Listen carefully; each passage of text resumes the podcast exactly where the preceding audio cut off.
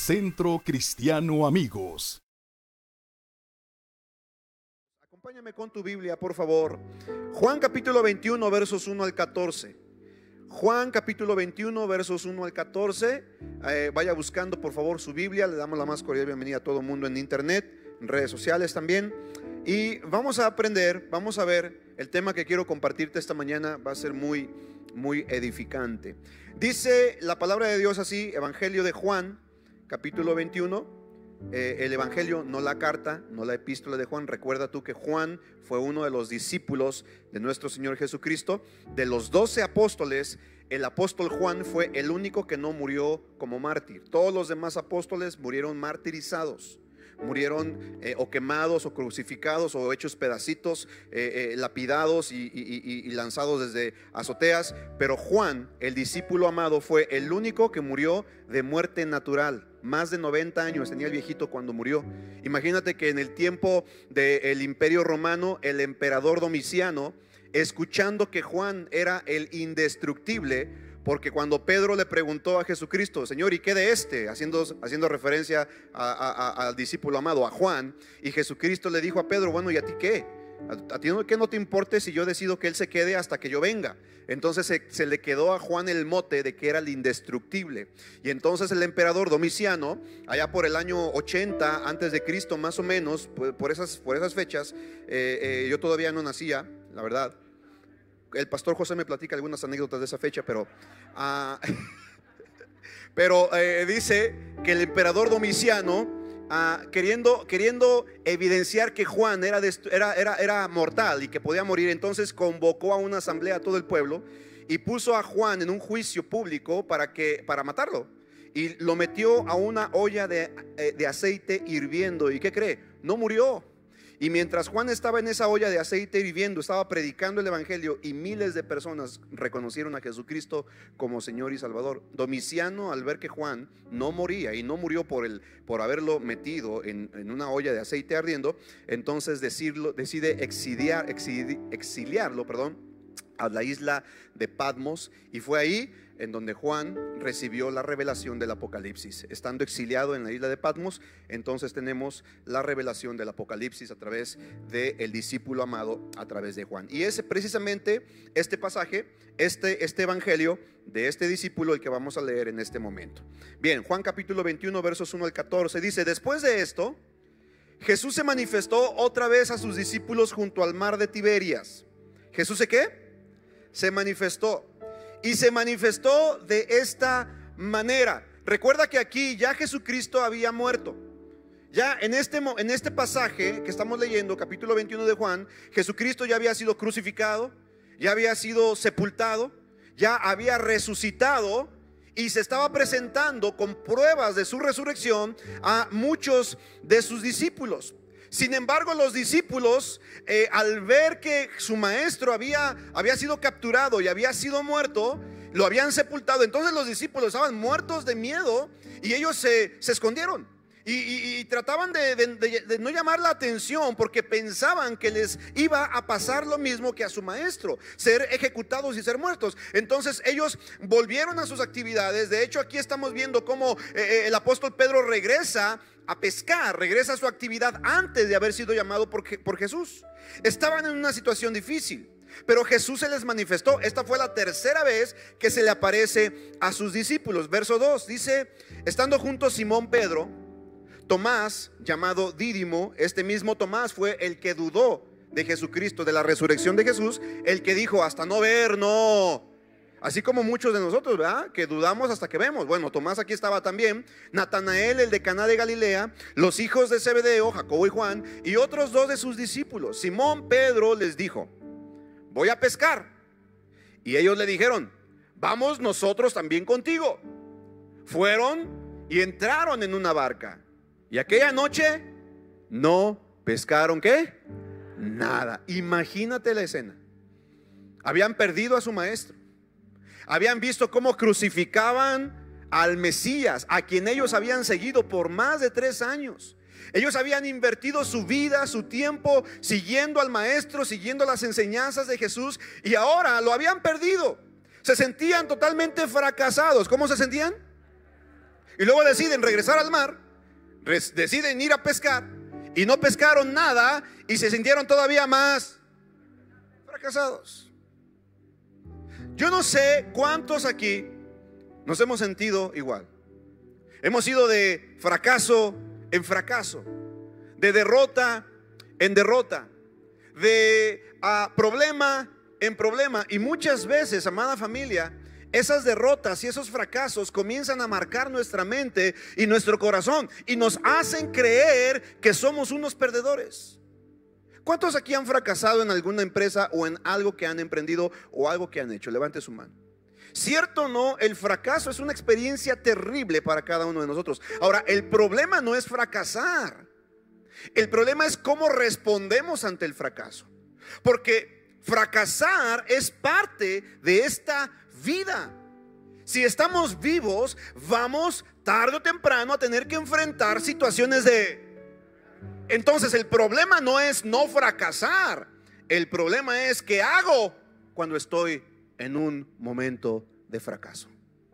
¿Me sigue? Ahora, el contexto que estamos leyendo aquí es el de unos discípulos que habían estado con Jesús, que habían sido llamados por el maestro de Galilea ellos ya habían perdido toda oportunidad de sobresalir. Yo te recuerdo lo siguiente, cuando Jesús los llamó para que lo siguieran, ellos ya habían perdido la oportunidad de estudiar a los pies de algún gran maestro de su tiempo ya eran hombres adultos, ya ningún eh, maestro de la ley religiosa los iba a aceptar. Ellos ya se habían hecho la idea de que ahora sus vidas se iban a dedicar a la pesca, a la agricultura, a la ganadería o algún tipo de arte manual, de tal modo que no tenían aspiraciones a llegar a ser maestros, porque en el tiempo de Israel todos los jóvenes, todos los hombres intentaban y deseaban llegar a la universidad y estar en la universidad era estudiar a los pies de un gran maestro.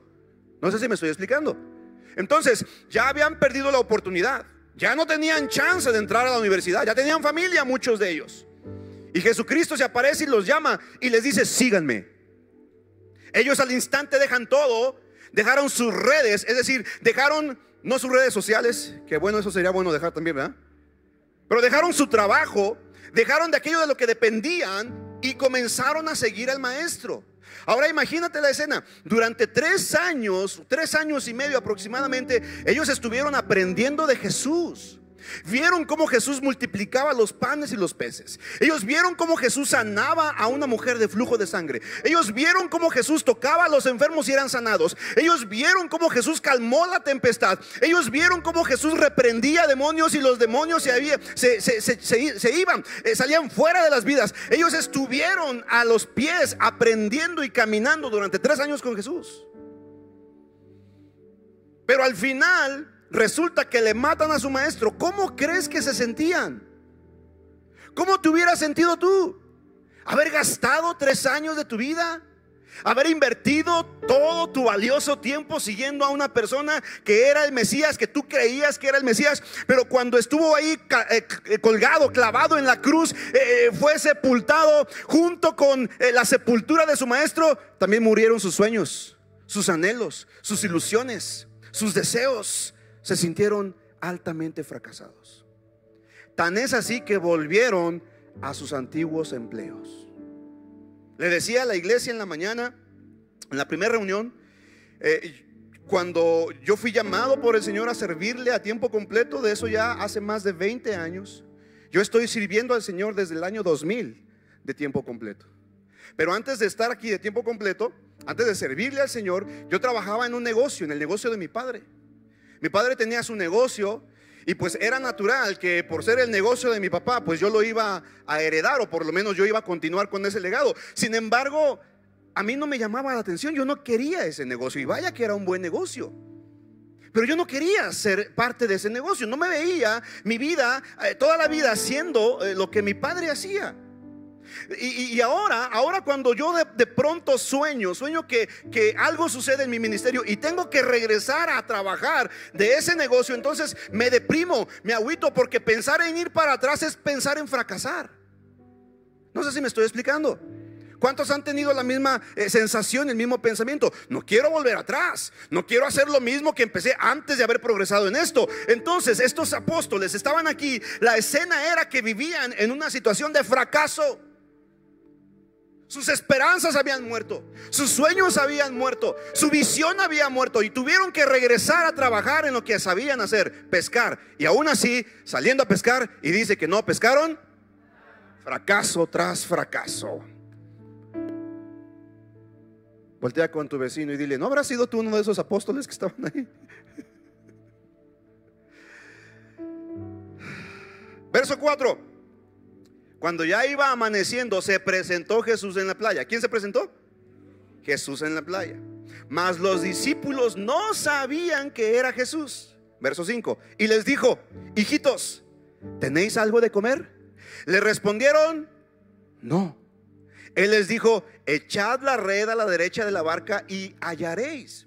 Entonces la echaron y ya no la podían sacar por la gran cantidad de peces. Entonces aquel discípulo a quien Jesús amaba, dijo a Pedro, o sea, Juan, ¿verdad? Él se refería a sí mismo, el discípulo a quien Jesús amaba, o sea, Juan, ¿verdad? Un poquito de gol el muchacho, ¿ah? Aquel Jesús a quien, a quien el discípulo eh, amaba, dijo a Pedro, es el Señor. Simón Pedro cuando oyó que era el Señor, se ciñó la ropa porque se había despojado de ella y se echó al mar. Ve la emoción de Pedro que hasta saltó de la barca y fue nadando hasta la orilla. Los otros discípulos más mesurados, más tranquilos, vinieron con la barca arrastrando la red de peces, pues no distaban de tierra, sino como 200 codos. Al descender a tierra, vieron brasas puestas y un pez encima de ellas y pan. Jesús les dijo, traed de los peces que acabáis de pescar. Subió Simón Pedro y sacó la red a tierra, llena de grandes peces, 153. Y aun siendo tantos, la red no se rompió. Les dijo Jesús, venid, comed. Y ninguno de los discípulos se atrevía a preguntarle, ¿y tú quién eres? Mira, qué interesante, qué, qué impresionante, porque esto es precisamente lo que hace el fracaso en la vida de una persona. El fracaso en tu vida, cuando tú dejas que el fracaso llene tus pensamientos, tu mente y tu corazón, entonces no puedes mirar, no puedes percibir que aún en medio de tu fracaso, el mismo Señor está delante de ti dándote de comer. Estás tan abrumado, estás tan ofuscado con tu, con tu derrota, estás tan preocupado por lo que perdiste, por cómo te sientes en tu interior que pierdes de vista que Jesús está contigo. ¿Cuántos se han sentido así?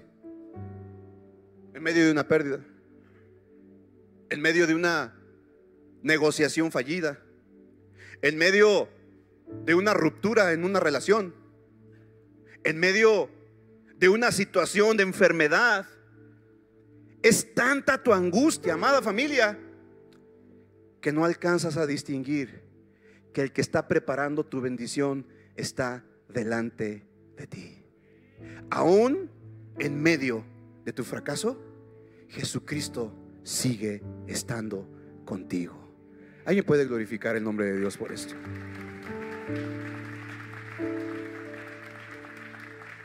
Los discípulos no lo reconocieron.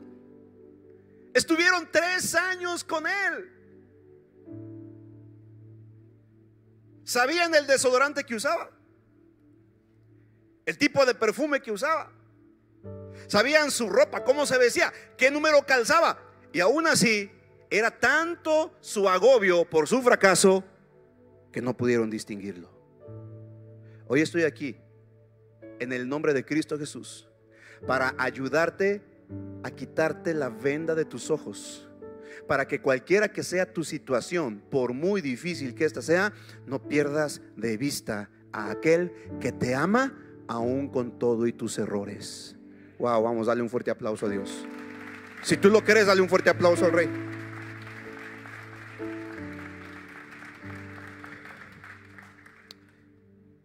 Vino pues Jesús y tomó el pan y les dio.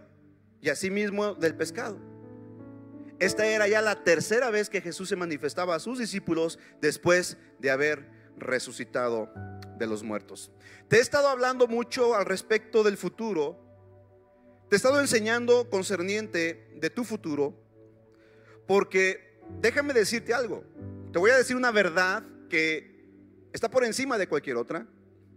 Y esa verdad es que el resto de tu vida está en el futuro.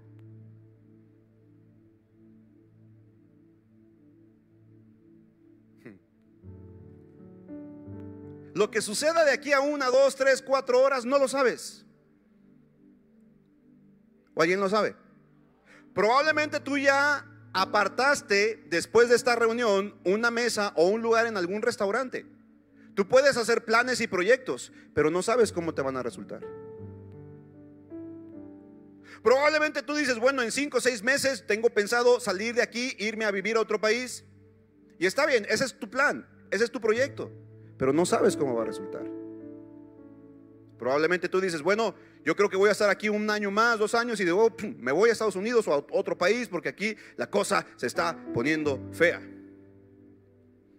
Está bien, pero nadie te puede garantizar absolutamente nada los próximos 30 segundos. ¿Es una verdad para todos, sí o no?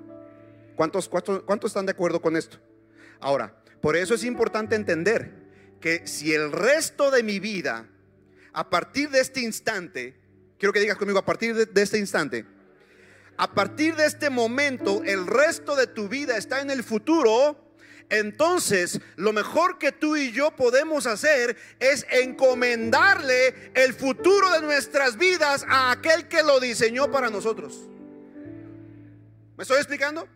Porque de esta manera entonces, en lugar de enfrentar con temor, con miedo, al fracaso, porque hemos fracasado y el temor al fracaso nos, nos, nos, impide volver a avanzar, volver a creer, volver a caminar. En lugar de eso debemos confiar, debemos decir, Señor, yo sé, yo sé que tú estás conmigo, no sé lo que me depara el futuro, no sé si voy a seguir en esta iglesia, no sé si voy a seguir en ese trabajo, no sé si voy a seguir en esta relación, no sé, pero de algo estoy seguro, pase lo que pase, tú seguirás conmigo, tú estarás conmigo. Y si tú estás conmigo, tu vara y tu callado me infunden aliento y podré llegar seguro a mi destino. Dáselo más fuerte al rey. Quiero que se lo des más fuerte al rey, porque Él está contigo en el futuro. Dios es el Dios del futuro. Dios es el Dios de tu vida. Y pase lo que pase, tú nunca saldrás de sus propósitos. Sabes, a lo mejor yo no estoy aquí. A lo mejor el día de mañana dejo de estar aquí. Pero eso no importa. Porque mientras no deje de estar aquí el Espíritu Santo, lo demás puede faltar. Pero que nunca falte la presencia del Espíritu de Dios. ¿Alguien puede glorificar el nombre de Dios por esto?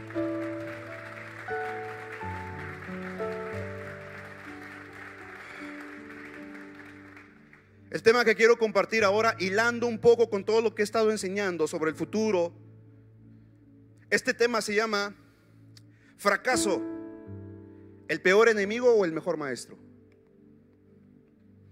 Porque todos, Martín, en algún momento de nuestra existencia vamos a fracasar. ¿Cuántos ya se dieron cuenta de eso? Pero tú puedes hacer que tu fracaso sea tu mejor maestro y no tu peor enemigo. Está interesante el tema, ¿no? ¿A alguien ya le llamó la atención? ¿Cuántos quieren aprender esta, mañana? Uy, gracias por su entusiasmo. Se me hace que esta prédica es para los de la Ciudad de México mejor. Entonces el fracaso puede ser tu peor enemigo o tu mejor maestro. Antes de continuar adelante, antes de seguir avanzando, yo quiero preguntarles, ¿cuántos han fracasado en algo? A ver, levante la mano. Es más, creo que hice mal la pregunta. Bajen su mano. ¿Cuántos no han fracasado en nada? Levante su mano. ¿Cuántos no han fracasado en nada? Levante su mano. Que dice, yo no he fracasado. A ver, levante su mano. ¿Ok? Escucha. A ver si no me caigo. Me hace falta la, esa cosita. No sé por qué la quité. Si hay algo peor que los muchos fracasos, son los pocos intentos. Mm. La gente que ha fracasado poco es porque lo ha intentado poco. Así que la próxima vez que tengas un fracaso, no te agüites por el fracaso. Celebra que lo has intentado una y otra y otra y otra y aún así no te has detenido. ¿Cuánta gente así hay aquí este, este día? en su mano. Ok, gloria a Dios. Entonces este mensaje sí es para ti. Ahora, escucha, el fracaso es la falta de éxito. Pero no necesariamente significa derrota.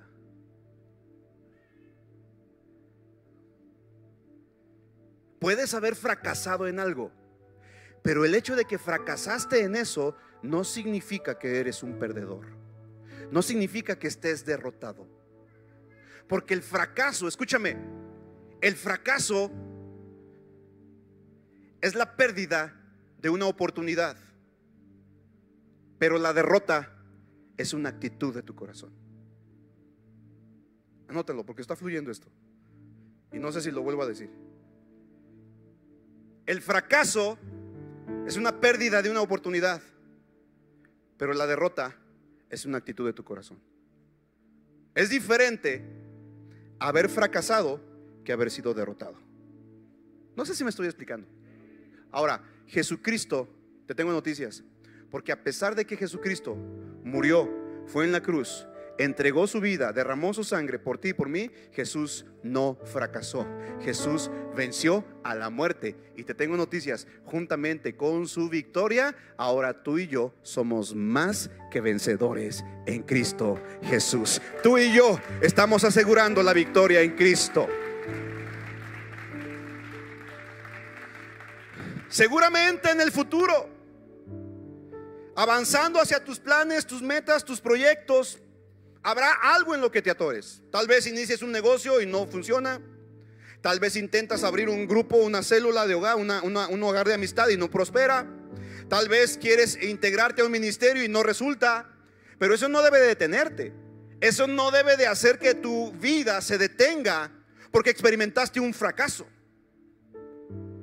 Al contrario, cada fracaso tiene que ser como una experiencia en donde tú, en lugar de verlo como una derrota, lo ves como una experiencia de vida, como algo que vas a utilizar para implementar en tus procesos, para ser una mejor persona. Entonces el fracaso no necesariamente significa derrota. Hay muchos hombres y muchas mujeres que porque fracasaron en su matrimonio en la primera ocasión se sienten derrotados. Hoy te tengo noticias. Si Cristo Jesús está en tu corazón, no importa que hayas fracasado en esta área de tu vida, tú sigues siendo un vencedor en Cristo si entregas esa área de tu vida a Jesús. No estoy para nada promoviendo el divorcio, ni siquiera te estoy diciendo que te separe de tu cónyuge si tienes broncas, por supuesto que no. Pero si por alguna circunstancia, por alguna razón, tu pareja y tu matrimonio se desintegra, tienes que saber que eso no te define. Una derrota no te define. Quien te define se llama Jesucristo. Y Él dio su vida y su sangre por ti y por mí. Si alguien lo cree, que le dé un fuerte aplauso al Rey.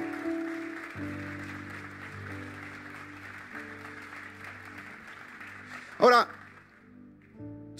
acá todos, no se me distraigan con el celular, pongan atención. La sociedad etiqueta a las personas que fracasaron como fracasados. ¿Cierto o no? Y eso es lo que no queremos, ser etiquetados como fracasados. Pero un fracasado no es aquel que falló.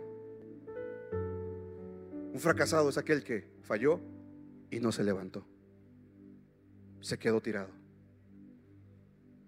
Así que, si en medio de tu fracaso tú decides levantarte confiando en Dios, déjame decirte que a pesar de esa derrota o de ese fracaso, Dios va a manifestar su victoria en tu vida. El problema entonces no es fracasar, el problema es cómo reacciono ante el fracaso. ¿Y cómo es que la gente reacciona ante el fracaso? Te voy a dar algunas ideas. ¿Estás conmigo? Vamos, ¿estás aquí o no? ¿Ya se me aburrió? ¿Estamos aprendiendo algo? Ok, ¿cómo reaccionamos ante el fracaso? reacciones de algunas personas ante el fracaso. Lo primero que sucede cuando una persona fracasa en un negocio, en una empresa, en un ministerio, en una relación, lo que sea, lo primero inmediatamente que hace la persona, lo que hace es que dice, ay, es que Dios me abandonó. Es que Dios no está conmigo. Es que Dios está enojado conmigo. ¿Cuántos relacionan su fracaso con el enojo de Dios? Y dicen, seguramente hice algo y Dios me está castigando. ¿Verdad? Y hasta escuchas al compadre, a la comadre Klaus. Ay, eso te pasó porque Dios te está castigando. Y tú dices, ay, sí, miserable de mí, pobre de mí, ay, gusano. Eh". Tienes que saber algo. Escucha.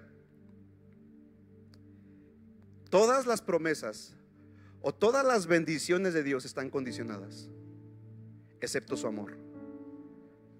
El amor de Dios es incondicional. No te creas esa historia de Luis Miguel, la incondicional. Te quito el suspenso de una vez por todas. No hay ningún ser humano que, que sea, realmente sea incondicional. El único incondicional es Dios. Él es el único. Ahora escucha. Por su amor incondicional, fracases, te caigas, te sientas derrotado, te sientas oprimido, te sientas como te sientas, el amor de Dios por ti no cambia. Dios te sigue amando y Dios te seguirá amando hasta el último día de tu vida. Así que lo primero que tú y yo tenemos que quitar de nuestra mente es que fracasamos porque seguramente Dios dejó de amarnos. No. Probablemente Dios te está instruyendo. Tal vez Dios está utilizando el fracaso, tu fracaso, para enseñarte algo, pero jamás para destruirte. Porque Dios te ama. Seas como seas, hagas lo que hagas, estés en donde estés, no importa. Dios te ama. ¿Sabes por qué? Porque Dios es amor. La naturaleza de Dios es el amor. De hecho, el amor no existe, el amor es, porque Dios es amor. ¿Se ha comprendido el mensaje? Ahora, una persona cuando se ve en un fracaso, y más cuando el fracaso es desastroso y cuando es a nivel social, un divorcio, por ejemplo. Inmediatamente asume y dice, no, Dios ya no me ama.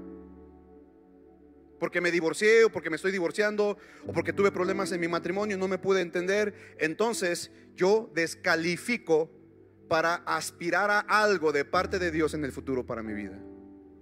Y hay mucha gente que se señala y se ah, autodenomina un fracasado por la situación en su matrimonio. Pero sabes, aunque tu matrimonio esté hecho pedazos, aunque con tus hijos haya problemas, aunque tengas hijos eh, que están metidos en drogas, Dios te sigue amando. Dios no está enojado contigo, créemelo. Es más, Dios no te ha abandonado. ¿Sabes por qué? Porque la Biblia dice en Mateo 28, 20, Él dice, y yo estaré con vosotros todos los días de sus vidas hasta el fin del mundo. No está diciendo si te portas bien, si te va bien, si nunca fracasas, si nunca caes, si no, dice yo voy a estar contigo todos los días de tu vida, aunque ese día a lo mejor tú te levantaste de malas. ¿Cuántos aquí haya, ha, habido mañanas en donde no sabes qué te pasó, pero estás de malas? Te levantas de la mañana y estás todo Te pregunta a tu esposa, mi amor, ¿qué quieres cenar? No sé. ¿Estás enojado? No. Más, digo más hombres que mujeres, ¿verdad? No vaya a ser que me metan broncas con las damas. Y más porque fue el Día Internacional de la Mujer. Hay que quedar bien con ellas. Pero no sé, mira, aún en tus peores días Dios te sigue amando.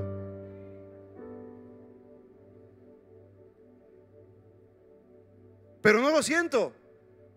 No siento que Dios me ame. No siento que Dios esté conmigo.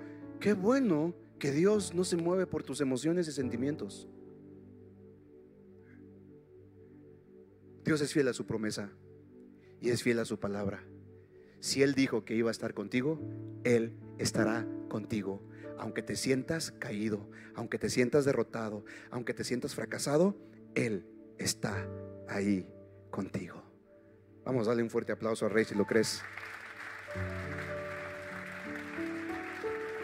Entonces, número uno, lo primero que la gente experimenta ante el fracaso es que Dios está enojado, que Dios ya no está conmigo, es que Dios me abandonó. Es lo primero. Y lo segundo, escucha, esto es terrible. Porque una actitud de fracaso o un pensamiento de que Dios me abandonó en el fracaso, entonces le abro una puerta. Escúchame bien darle apertura a tu vida al pensamiento de fracaso, si bien fracasar no es un pecado, si bien fracasar pues es parte de la vida de pronto, es porque lo intentaste, la regaste, caíste, ni modo, levántate.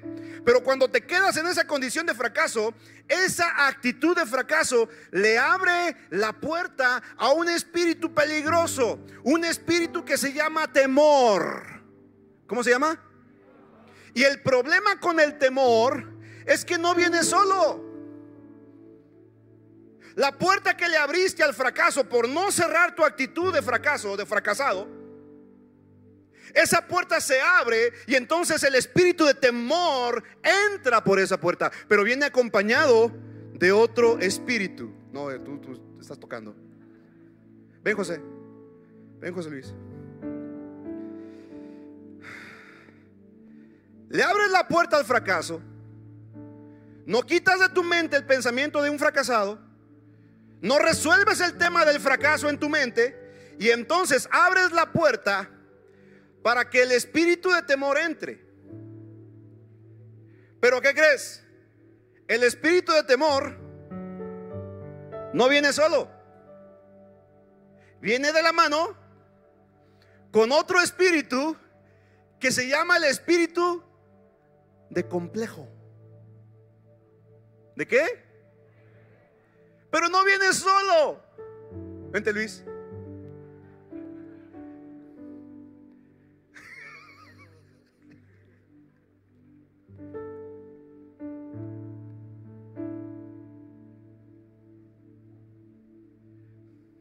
Mira, el pensamiento de fracaso en tu vida abre puertas para que entonces entre el espíritu de qué? Pero no viene solo el espíritu de temor. Viene de la manita con quién? ¿Con el espíritu de qué? Pero no viene solo el espíritu de complejo. Viene de la manita con quién? El espíritu de duda. O falta de fe. ¿Te das cuenta? Y entonces, si bien el fracaso como tal no es pecado, pero abrirle la puerta al temor, al... y no es complejo B, ¿eh? y a la...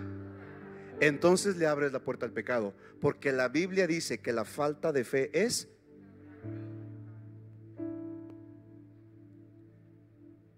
Y de esta manera el enemigo trabaja en tu mente y en tu corazón para que la próxima vez que quieras intentar algo, no lo puedas realizar.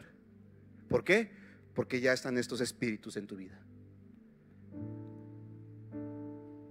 ¿Cuántos, cuántos están entendiendo el mensaje? levanta su mano. ¿A cuántos les está quedando súper claro? ¿Cuántos dicen, ah, con razón?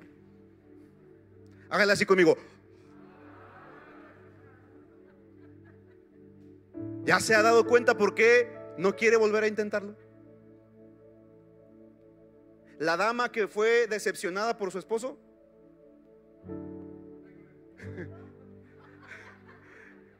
Que la dejó, la abandonó, se fue con otra. Y se siente, ¿cómo se siente? ¿Cómo se siente? Fracasada. Y como le abrió la puerta al fracaso, el fracaso con la puerta abierta invitó a quién? ¿A quién? Y entonces la próxima vez que anda por ahí un gallito, Queriendo decirle, no, yo no soy como tu ex marido. No, mira, yo sí soy buena onda, pero ella como tiene... ¿Qué tiene? Entonces dice no. Pero si por alguna extraña razón logra vencer el... De pronto, si no ha sacado el espíritu de qué? Complejo. Ay, no, es que mira, como no, es que ya, es que, ah, y empieza a complejarse la hermanita. Oye, el Señor te está mandando a alguien para que te restaure.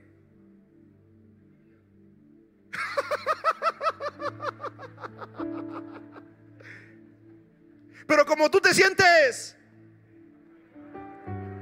¿cómo te sientes? Entonces no quieres fracasar, cierras tu corazón. Sí, sí, eh, ¿Me estoy explicando o no? A ver, ¿cuántos están aprendiendo algo? Pero si por alguna razón logras vencer el espíritu de... Y el espíritu de... Pero no logras vencer el espíritu de... Entonces... Pero te tengo noticias. A estos tres espíritus, el Señor Jesús los derrotó en la cruz del Calvario. Totalmente exhibidos, totalmente destruidos, totalmente aniquilados, para que ahora tú y yo podamos vivir en libertad. Alguien que glorifique. Gracias, mis amados. Perdónenme por hacerlos.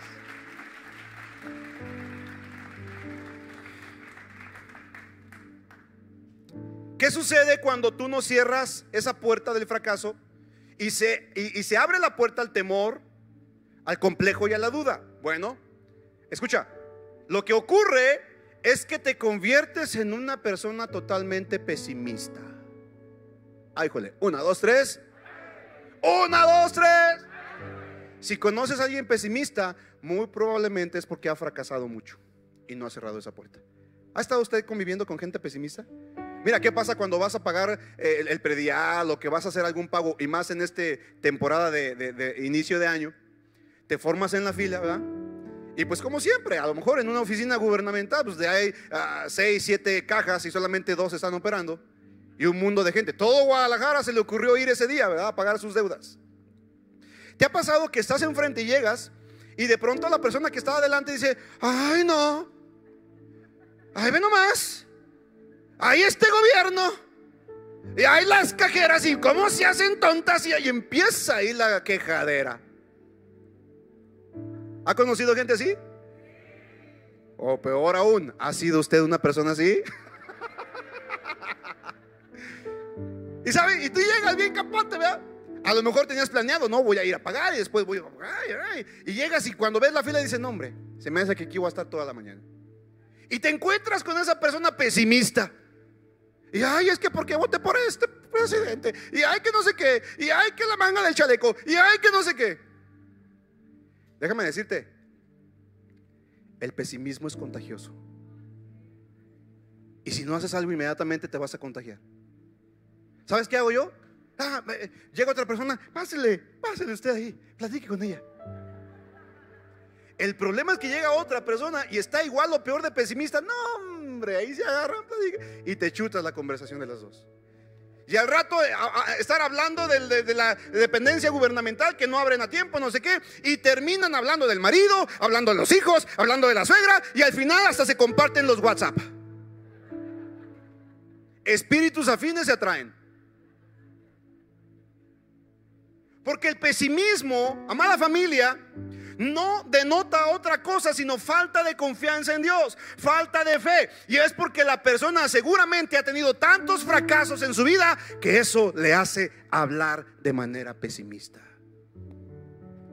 Hoy te digo en el nombre de Jesús, si has fracasado mucho, deja de ser pesimista, empieza a declarar palabras de bendición con tu boca.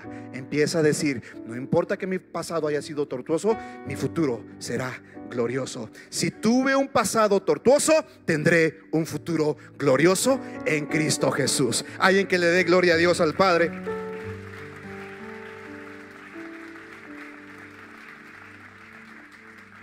Y por último, ¿cómo reacciona la persona? Comienza a compararse con otros comienza a medirse con otras personas. Pero no quiero ahondar más en el tema, ya, ya comprendimos esto de fracaso, ¿verdad?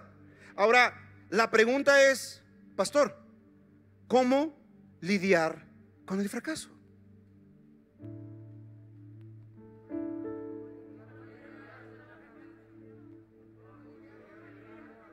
Pensó que nunca me lo iban a preguntar. Y es lo que te quiero enseñar. Todo esto fue la introducción para ir a cómo lidiar con el fracaso. ¿Estás listo o no? Ay, ¿no quieres aprender? ¿Alguien quiere aprender? alguien le está sirviendo esa charla? ¿Alguien va a salir aquí triunfador y vencedor en Cristo? Ok, entonces, ¿cómo lidiar con el fracaso? Lo vamos a ver verso por verso. El verso 4, mira lo que dice el verso 4, capítulo 21. Cuando ya iba amaneciendo, se presentó Jesús en la playa, mas los discípulos no sabían que era Jesús. ¿Cómo lidio con un problema de fracaso? ¿Cómo lidio con fracaso en mi empresa? ¿Cómo lidio con fracaso en mi negocio? ¿Cómo lidio con fracaso en mis relaciones? ¿Cómo lidio con un fracaso? Bueno, lo primero que tengo que hacer es entender y saber que a pesar de mi fracaso, Jesús está conmigo.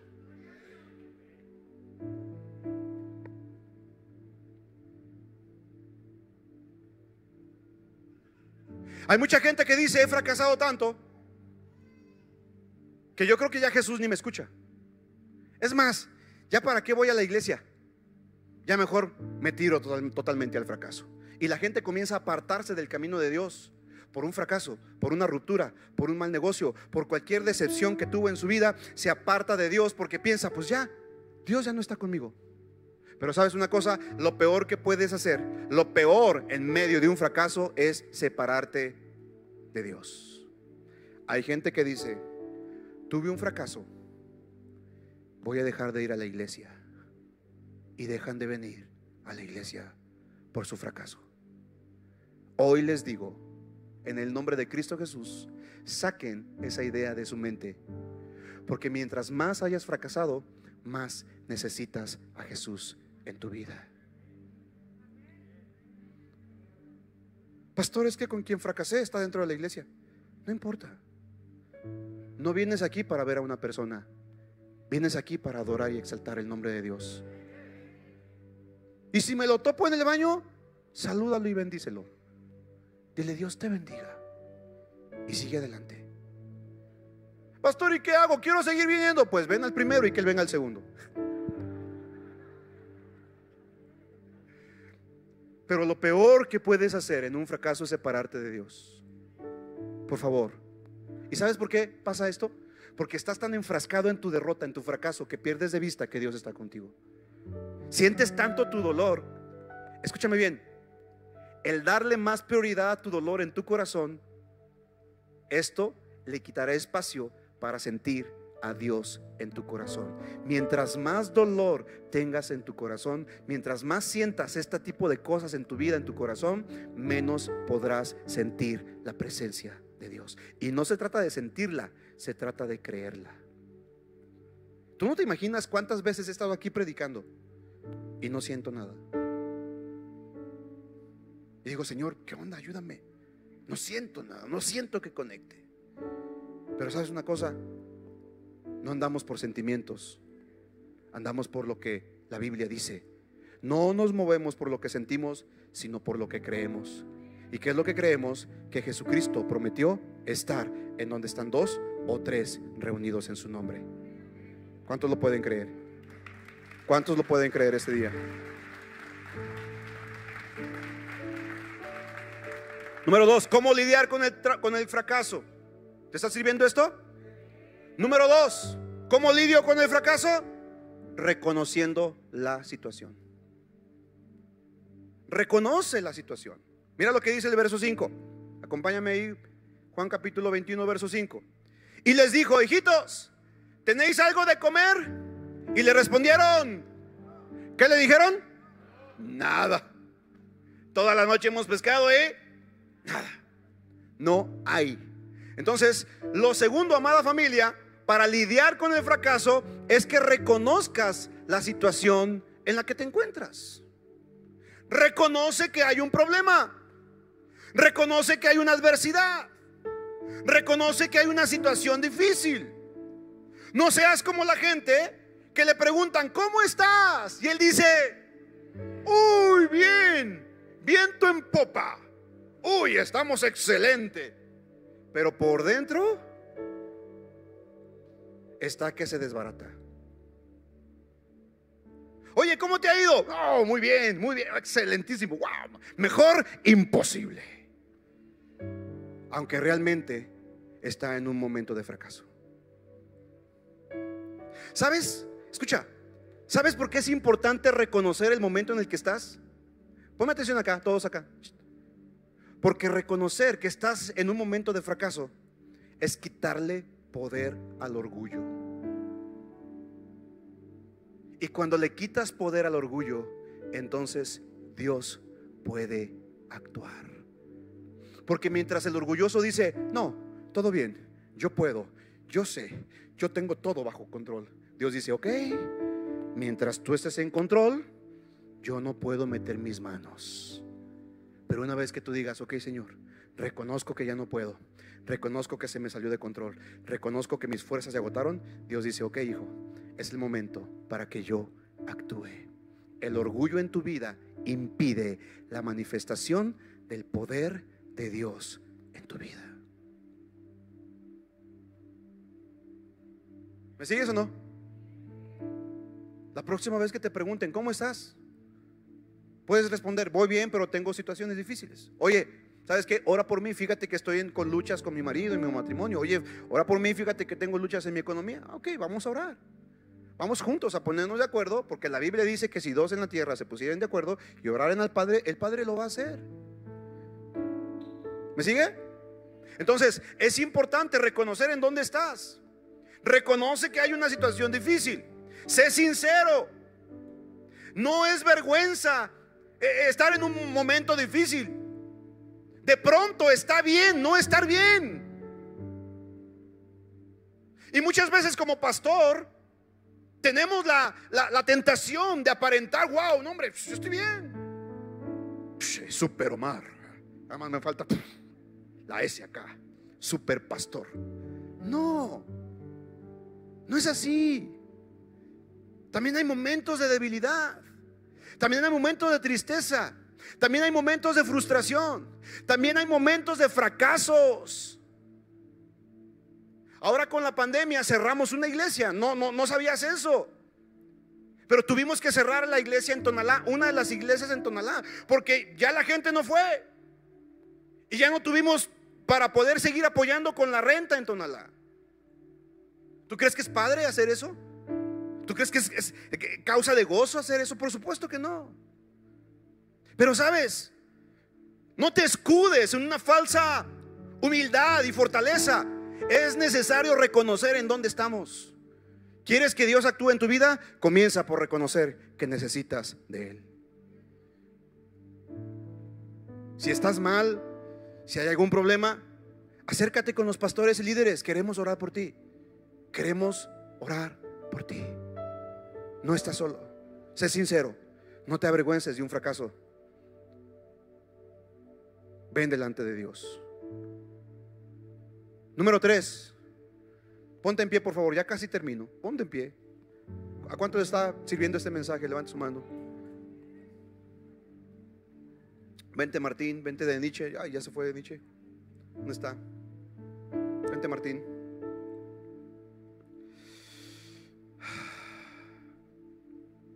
Número tres, ¿cómo lidio con el fracaso? Número tres, escucha el consejo de la palabra de Dios. Verso 6, mira lo que dice el verso 6. Él les dijo, echad la red a la derecha de la barca y hallaréis. Entonces la echaron y ya no la podían sacar por la gran cantidad de peces. ¿Qué hacer en un momento de fracaso? Escucha el consejo de la palabra de Dios. ¿Qué te tiene que decir Dios en esa situación? ¿Qué dice Dios en este momento? ¿Qué, dice Dios para ti en esta circunstancia? Mira lo que dice la Biblia en Proverbios 11:14, donde no hay dirección sabia, caerá el pueblo, mas en la multitud de consejeros hay seguridad. Mira lo que dice Proverbios 15:22. Los pensamientos son frustrados donde no hay consejo, mas en la multitud de consejos se afirman. ¿Estás atravesando un momento difícil? Busca ayuda, busca consejo, principalmente el consejo de la palabra de Dios. No busques el consejo de Walter Mercado, por piedad. Por favor, busca el consejo de la palabra de Dios. ¿Qué dice Dios para esta situación? ¿Qué dice Dios para este conflicto en mi matrimonio? ¿Qué, dice Dios para este conflicto en mi, en mi empresa? ¿Qué dice Dios para este conflicto en mi salud? ¿Qué dice Dios? Y sabes, cuando buscamos el consejo de Dios y lo hacemos, entonces vienen resultados. ¿Cuáles son esos resultados cuando estamos en medio del fracaso y aplicamos estos principios? Tres principios. Aprende que Dios está contigo, reconoce tu situación y busca el consejo de la palabra de Dios. ¿Cuáles son los resultados que vendrán en tu vida a pesar del fracaso? Número uno, primer resultado es que a tu vida vendrá más de lo que pensabas. Vendrá más de lo que pensabas. Mira lo que dice el verso 6. Dice, Él les dijo, echad la red a la derecha de la barca y hallaréis.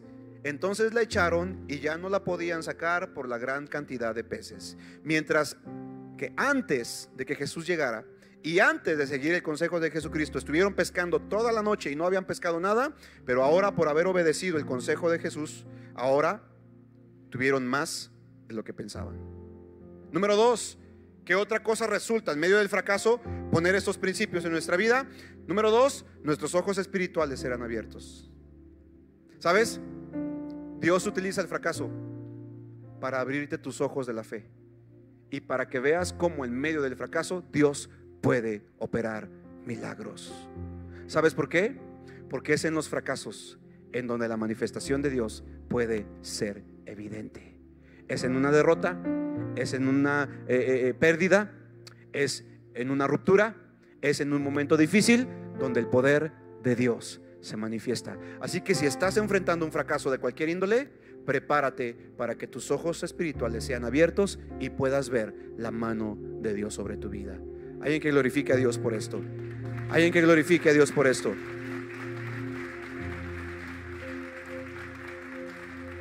¿Qué otra cosa ocurre si aplico estos principios en medio del fracaso? Bueno, comienzas a ser una persona que comparte. El fracaso, cuando resuelves temas del fracaso, el fracaso te ayuda a dejar de pensar más en ti y pensar más en los demás.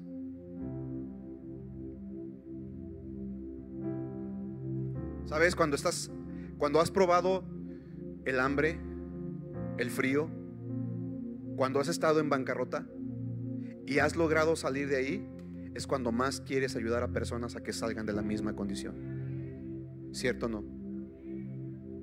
La persona que fue violado sexualmente, abusado sexualmente, el hombre, la mujer que tuvo una ruptura en su matrimonio, cuando Dios lo saca de ahí, inmediatamente quiere buscar a personas que estaban en su misma condición para ayudarles a salir de ese lugar. ¿Sabes? Cuando aprendemos del fracaso, nos convertimos en personas más misericordiosas.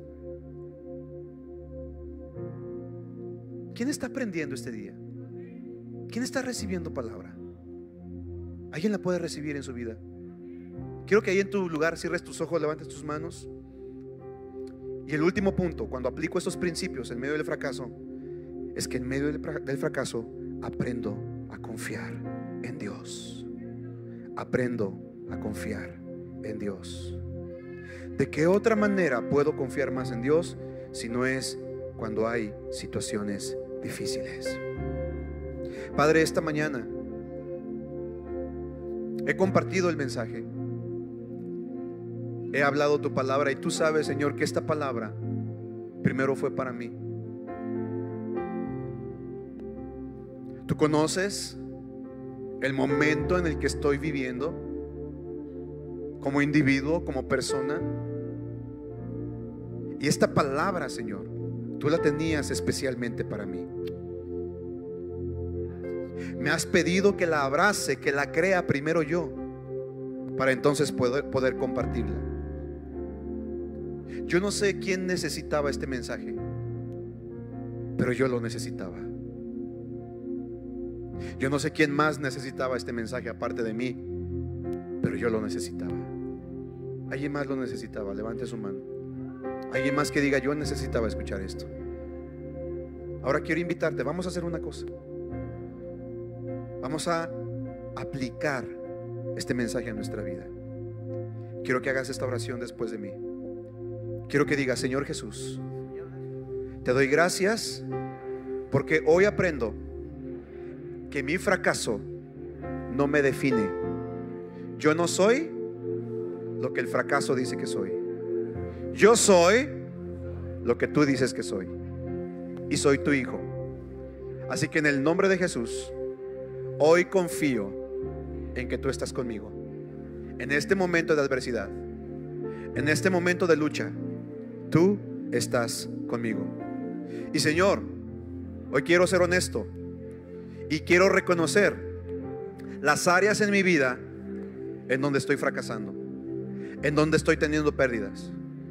Hecho fuera de mi vida toda actitud de soberbia y de orgullo que ponen delante de mí una barrera que me impide reconocer que necesito tu ayuda, que necesito la ayuda de alguien más. Así que hoy reconozco en medio de mi fracaso que solamente tú me puedes ayudar. En el nombre de Jesús. Y hoy decido confiar plenamente en ti. Hoy yo creo que aunque estoy en una batalla, aunque estoy en una pelea, mi posición de batalla es una posición de victoria. Porque estoy peleando desde la resurrección. Y Jesucristo resucitó de entre los muertos para darme vida y vida en abundancia. Así que mi posición de batalla es una posición de victoria. Y en medio de mi fracaso, no seré derrotado. Seré más que vencedor. Obtendré la victoria porque tú me das la victoria. Y por medio de ti, hoy soy más que vencedor en Cristo Jesús. Yo lo creo con todo mi corazón. Yo lo creo con toda mi alma. Yo lo creo con todas mis fuerzas. Soy más que vencedor en Cristo Jesús. Amén, amén y amén. Dale un fuerte aplauso si lo crees.